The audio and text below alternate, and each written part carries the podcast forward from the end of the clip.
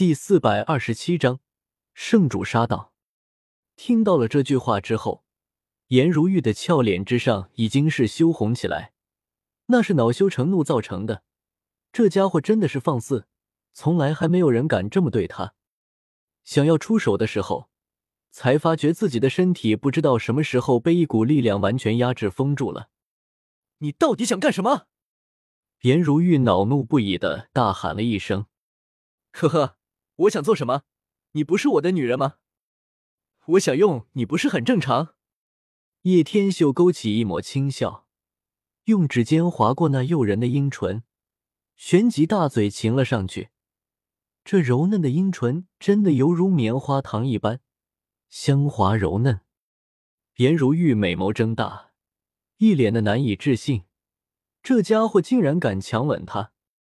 只不过还没带的叶晨有下一步的动作，栖霞山脉立马传来了两道极强的力量波动，叶晨这才松开了颜如玉的樱唇，知道应该是姬家与耀光圣地的圣主已经来到了栖霞山脉了，一挥手，这才解除了颜如玉的禁忌。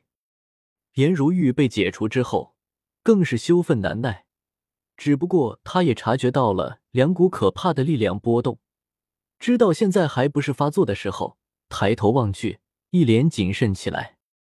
就在天空上，一条巨大的缝隙蔓延出去很远，两道人影如天神一般降临。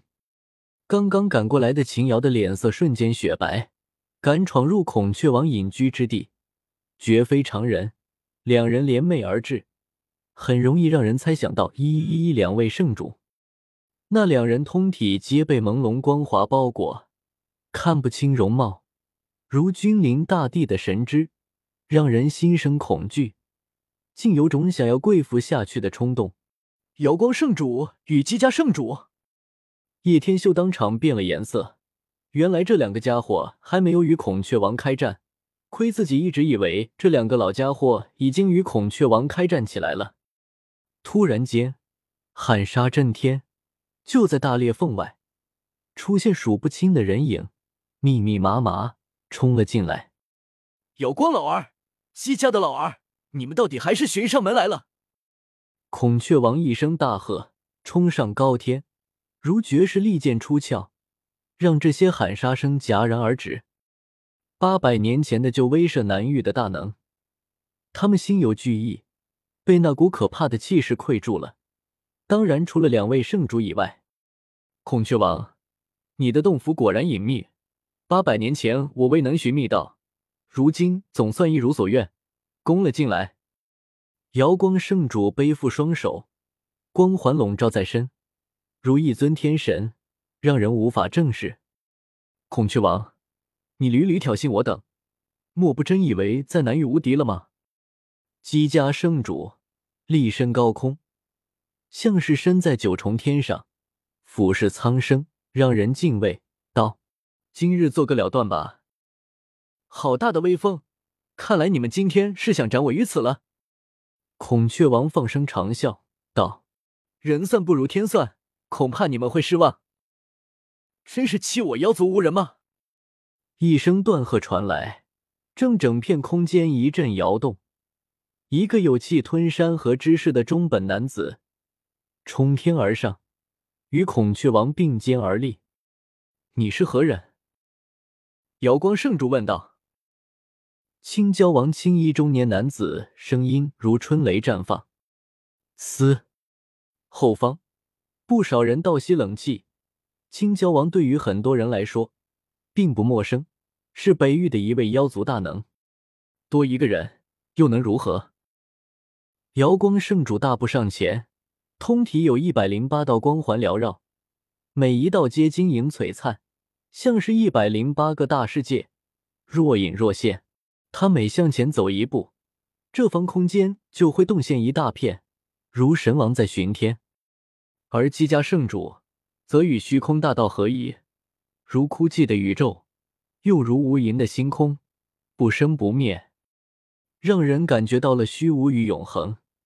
像是立身在冥谷的新天下，因为来者不善，高手如云，除却不少名秀外，叶天秀竟看到了瑶光圣女华云飞、李小曼等人，可想而知，对方动用了多么大的力量，连一些年轻豪杰都参战而来，可想而知。叶天秀皱起了眉头，避免节外生枝，还是戴上面具为好，这样更有利于以后的自己伪装。想到这里，又从纳戒之中取出了一张野猪面具。你怎么戴上了面具？颜如玉看到叶天秀忽然戴上了面具，有些呆住了。这只是为了日后更方便在人族之间行事罢了。叶天秀不以为然的说道。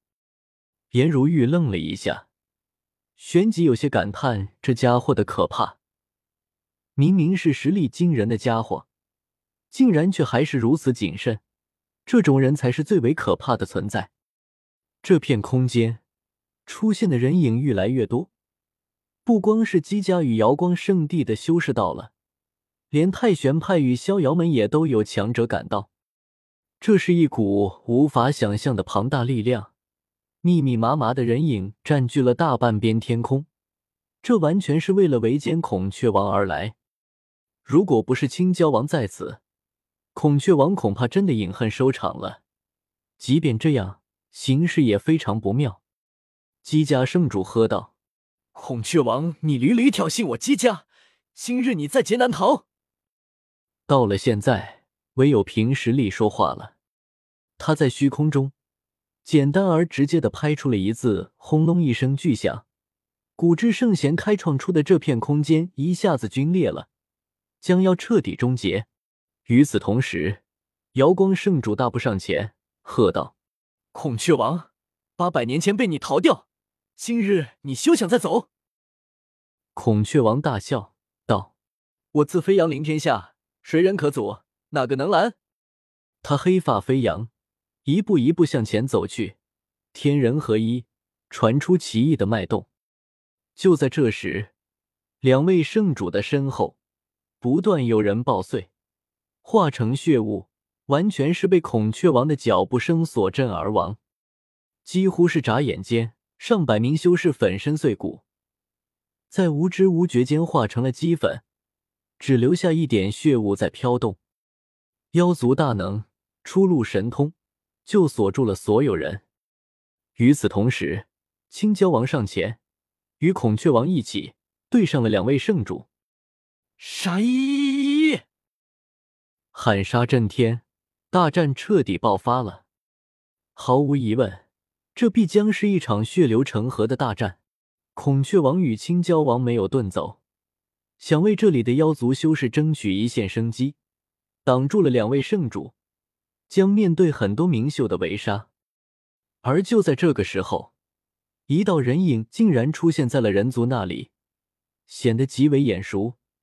叶天秀定睛一看，不正是叶凡那小子？